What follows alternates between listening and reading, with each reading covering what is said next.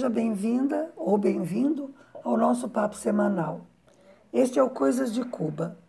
Aqui você pode encontrar informações sobre o cotidiano da ilha, curiosidades e algumas reflexões de vez em quando, sempre sob um ponto de vista bem pessoal, os cubanos vistos por esta brasileira.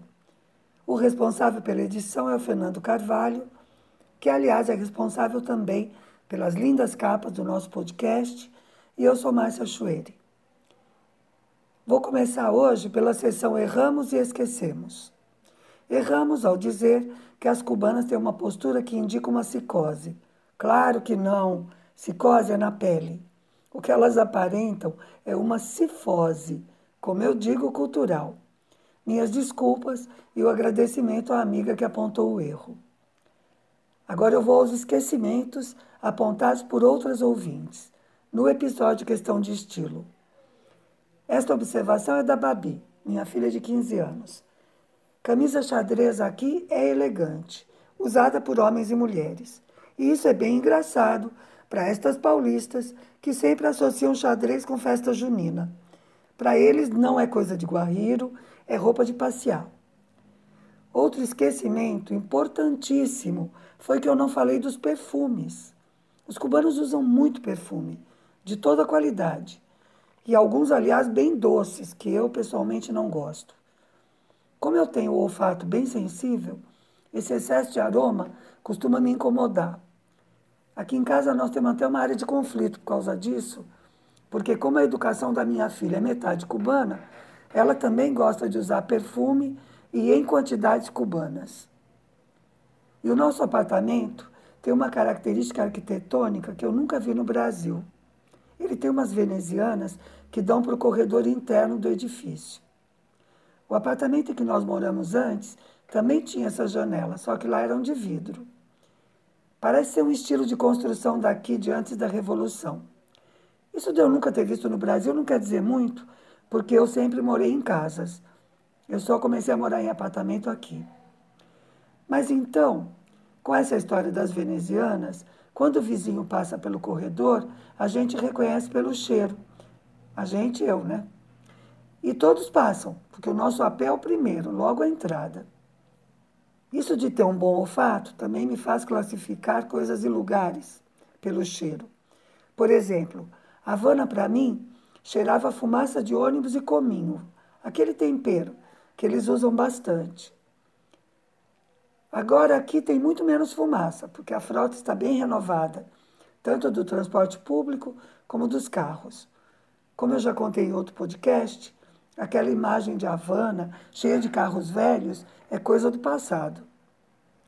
Bom, corrigidos os podcasts anteriores, vamos ao de hoje. Hoje é mais uma reflexão mesmo sobre uma diferença muito perceptível no estado de espírito coletivo daqui. Quase todo mundo que já visitou Cuba tem uma imagem do povo cubano como muito alegre. E é verdade. Aqui tem sempre muita música, os cubanos são bem-humorados, fazem muita piada. Mas eu sinto uma diferença entre o que eu conheci no ano 2000 e o que eu vejo agora. E eu vou tentar explicar para vocês. Bom, estes dias agora, né, nós estamos imersos em Fidel. Além da lembrança dos cinco anos do falecimento, foi inaugurado o Centro Fidel Castro Russo, que aliás parece que ficou sensacional. Eu traduzi e gravei o áudio de um evento do Fórum de São Paulo apresentando o centro. Muito lindo, emocionante. Até chorei com o depoimento do Rafael Correa, o ex-presidente do Equador. Aliás, é por isso que eu estou mais rouca hoje. O vídeo do centro tem duas horas. Foi muita gravação e eu gastei a minha voz. Nem sei se já postaram, mas é fácil buscar e vale a pena, eu recomendo. Centro Fidel Castro Rus. Desta vez a errata vai no próprio podcast, deu tempo.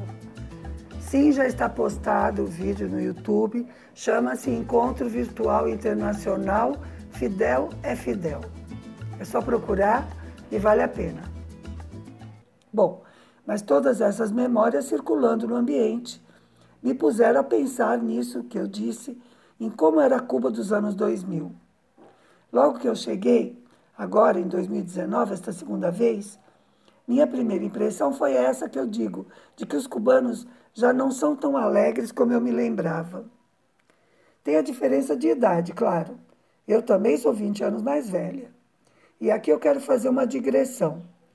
Eu li uma vez, não me lembro quem escreveu, que é lógico que Salomão tem escrito cantares quando era jovem, cheio de energia e paixão pela Sulamita, e o livro de Eclesiastes, depois de velho, com aquela sabedoria do tipo: faça tudo o que quiser quando jovem, mas saiba que isso tem um preço.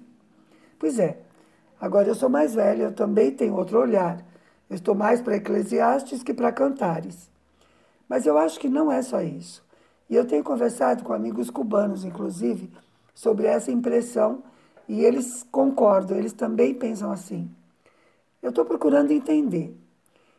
Eu acho que uma das causas da mudança é o cansaço, a desilusão. Não sou só eu que estou Eclesiastes. Cuba também está um pouco. Em 2000, Cuba estava saindo do período especial. Era como se estivesse raiando um dia depois de uma noite muito longa. Havia muita alegria, muita esperança. Eu até achava engraçado como os cubanos tinham confiança no futuro. Porque para nós do, do, Brasil, o ano 2000 não, é, não foi muito animador. Aquele período foi difícil. Naquela época, eu cheguei à conclusão de que aquela alegria toda vinha de uma sensação de segurança, de certezas, que eu achava até um pouco ingênuas. Eles tinham confiança no governo, na sensação de estabilidade que vem de ter um governo que não vai mudar a política econômica ou a previdência do nada. Que tudo sempre vai ser discutido, explicado e principalmente que a referência sempre vai ser o bem-estar do povo.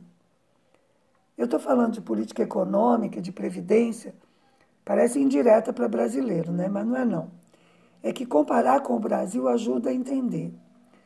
Por exemplo, eu vou contar um caso de política econômica. Quando eu trabalhava como tradutora dos discursos do Fidel, isso era feito a tradução, né? Antes que o discurso fosse público porque era para sair simultaneamente em todos os idiomas. Então, os tradutores nativos éramos levados ao nosso centro de trabalho e ali ficávamos até terminar a tradução, o que às vezes podia demorar horas, porque ele era muito perfeccionista. Acontecia de estar terminando a tradução e chegar uma nova versão com algumas correções e ter de corrigir para poder publicar eu levava meu laptop por causa do teclado em português e porque eu estava acostumada com a máquina. Mas o nosso diretor sempre vinha me lembrar que o discurso não podia sair, sair, desculpa, sair dali até ser público. Ou seja, eu fazia, entregava e tinha de deletar da máquina. Uma vez, eles foram particularmente cuidadosos. Essa é a história que eu vou contar. Nós fomos avisados várias vezes de que o conteúdo era sigiloso. O discurso dizia que iam subir os preços de alguns produtos básicos. Eu me lembro que estava incluído óleo de cozinha. Olha que beleza era viver em Cuba. Que beleza ser cubano, onde, para subir alguns preços, o presidente fazia um discurso. E que era secreto o discurso, até que tudo acontecesse. Esse sigilo todo era para evitar a corrida aos supermercados e o acaparamento. Quando eu cheguei em casa, eu disse ao meu marido: o conteúdo de hoje é sigiloso. Ele nem me perguntou nada, só disse ok. Isso é muito cubano também. Qualquer um sabe o que significa segredo de Estado. Isso deve ter ajudado bastante a que o Fidel se livrasse dos 600 e tantos atentados. Né? Outro exemplo de política econômica. Eu me lembro de alguns planos econômicos do Brasil, né? Afinal, o Brasil tinha crises, ou tem, né? Mais ou menos a cada cinco anos. No plano cruzado e no plano real também, mudaram a moeda. Aliás, eu já passei por umas quatro ou cinco moedas diferentes. A mudança de moeda aqui foi super explicada por jornais e televisão, mesa redonda, foi anunciada com meses de antecedência discutida na Assembleia Nacional do Poder Popular. Quando foi aplicada, receberam opiniões e críticas da população. mudaram a tabela de preços da energia elétrica, a nova tabela, porque acharam que o povo tinha razão na reclamação. Ou seja, tudo é feito com muita transparência e com meios de participação. Os planos do Brasil simplesmente caem sobre a cabeça da gente. E, na minha opinião, o brasileiro recebe essas coisas com um certo fatalismo. Tipo, os caras lá de cima resolveram fazer assim. Mesmo as discussões pelas redes sociais, ou mandar carta para senador, para deputado, participar de enquetes. Eu acho que nada disso é muito a sério. O povo vai se virando como pode com as consequências. Eu penso que, em geral, a consciência de ter direitos, de ser cidadão entre os brasileiros, diferentemente dos cubanos, é muito baixa. E o que faz a diferença é o sistema. Aqui é um povo mais educado, em termos de cidadania mesmo. O Fidel disse uma vez: não creia, leia. Ou seja, eduque-se, aprenda a exigir, aprenda a participar. Bom, mas eu mencionei a Previdência justamente porque uma das certezas dos cubanos naquele momento, no ano 2000, era que iam se aposentar. Ninguém ficava questionando como seria a velhice. Iam se aposentar com segurança né, de, de vida. E no Brasil, naquele momento, nós já estávamos enfrentando as mudanças na lei da aposentadoria. Não sei se você se lembra, se você já trabalhava naquela época. E nós podemos agradecer, ironia, tá? Ao FHC por aquela primeira mudança que nos fez trabalhar muito mais antes de aposentar. Então, em Cuba, no ano 2000, havia todas essas certezas, havia luz, esperança um futuro brilhante logo ali. E eu, como brasileira, tinha uma percepção muito forte disso. Mas passaram 20 anos. Os Estados Unidos não levantaram o bloqueio. Ao contrário, o Trump o piorou em tudo que pôde. Se alguém teve esperança com Biden, e alguns aqui tiveram, mas isso para falar a verdade, nem entendo. Bom, o Biden é tão ruim ou pior que o Trump. E nesse período, a população cubana envelheceu. A natalidade é baixa, como nos países desenvolvidos, e muitos jovens emigraram, como nos países pobres. Essa grande contradição de Cuba de ser um país pequeno e pobre do Caribe, mas tem índices de qualidade de vida de país rico, de país desenvolvido. Pois é, e o futuro brilhante, tão esperado, não chegou, graças ao bloqueio. Então eu acho que há cansaço, há expectativas frustradas. Eu penso que essa é uma das causas dessa mudança de espírito que eu percebo. Claro que tudo isso que eu estou dizendo tem, além da diferença de 21 anos, esses 21 meses de pandemia. Para mim e para Cuba. Quem não está cansado? Eu estou exausta. Mas a outra também e agora eu volto à presença do Fidel. Eu acho que a saída dele do poder e depois a sua morte também ajudaram nesse sentimento que parece assim uma tristeza. Os cubanos ainda estão de luto. Cinco anos é muito pouco para uma figura como ele. Mas não quer dizer de jeito nenhum que tenham deixado de lutar ou de resistir. E neste momento, com o aniversário e mais o centro, Há muito movimento, muita informação rolando aqui. Até o Frei Beto está por aqui, aliás. E, inclusive, esses dias ele fez algumas conferências.